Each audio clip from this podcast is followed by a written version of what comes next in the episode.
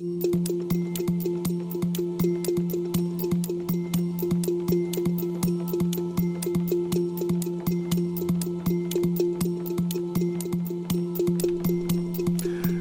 16 horas em Portugal, Guiné-Bissau e São Tomé e Príncipe, 15 em Cabo Verde, 17 em Angola, 18 em Moçambique e África do Sul.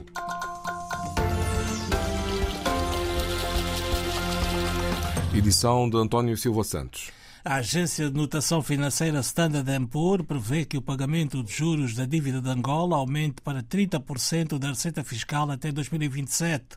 Os analistas, na nota que acompanha a informação, mantêm também o rating de Angola para B-. Na análise, a Standard Poor's diz que, apesar das, da vulnerabilidade continuar a existir, a dívida do governo angolano vai descer quase 80% no ano, do, do, do, comparativamente ao ano passado, até final de 2027, devido à consolidação orçamental e ao facto do aumento da inflação resultar num crescimento do PIB que ultrapassa a acumulação de dívida.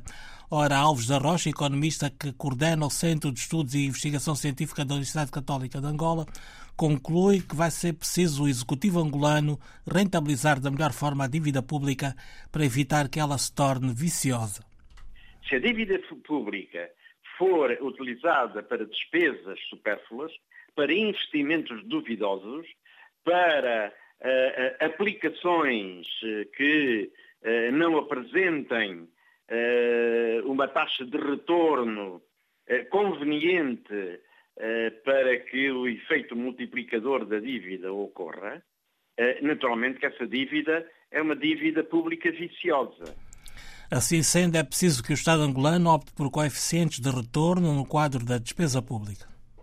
Se a estratégia de endividamento tiver em linha de conta as prioridades do país, a aplicação da dívida pública nos setores for feita de acordo com coeficientes de retorno, que nós não temos, nós não sabemos, ao nível das despesas públicas, incluindo os investimentos públicos, nós ainda não sabemos aqui quais são os setores da atividade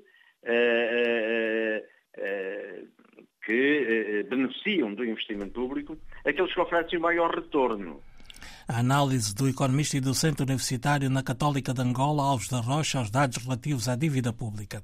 O governo cabo-verdiano acredita que a central de armazenamento de energias renováveis a ser erguida na Ilha de Santiago vai fazer baixar o preço da eletricidade. Na apresentação do projeto hoje, o Primeiro-Ministro Luís Correia Silva explica que essa redução vai acontecer após o início da produção, que começa dentro de quatro anos.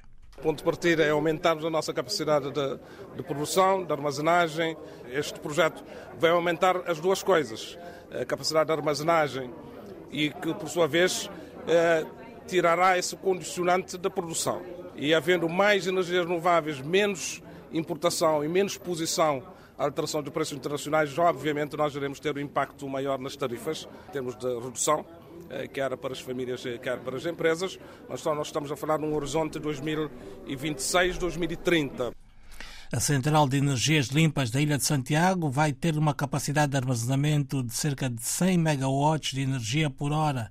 O Telices Correia Silva considera que o novo empreendimento vai permitir ao arquipélago de Cabo Verde produzir a totalidade de energia elétrica dentro de 16 anos.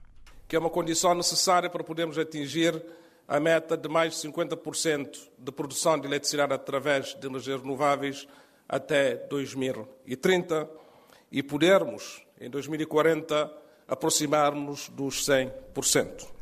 A construção da Central de Armazenamento de Energias Renováveis da Ilha de Santiago tem início no próximo ano, um projeto avaliado em 60 milhões de euros, conta com financiamento da Global Gateway, da Comissão Europeia para a Iniciativa com Impacto de Transição Energética, Conectividade, Transformação Digital e Economia Azul. A polícia moçambicana identificou 10 pessoas envolvidas no ataque e vandalização à residência e armazéns de um empresário agrícola em Guro, na província de Manica, que a população local acusa de impedir a queda da chuva na região. Na sequência dos tumultos, uma criança acabou por morrer. De acordo com o porta-voz da PRM, a polícia moçambicana, ao nível provincial, Mateus Mindo, não houve qualquer detenção, apenas a identificação pelo facto da violência se ter registrado no sábado ter ocorrido de fora de flagrante delito. A polícia declara que ainda está a investigar as circunstâncias da morte da criança. O presidente norte-americano aceita reunir com o porta-voz da Câmara de Representantes para debater o pacote de ajuda financeira à Ucrânia. Joe Biden considera fundamental que a ajuda superior ligeiramente a 50 mil milhões de dólares seja viabilizada para que as autoridades ucranianas possam fazer face à guerra ou à invasão russa que dura já há dois anos. Edição de António Silva Santos. Mais informações em rdpafrica.rtp.pt.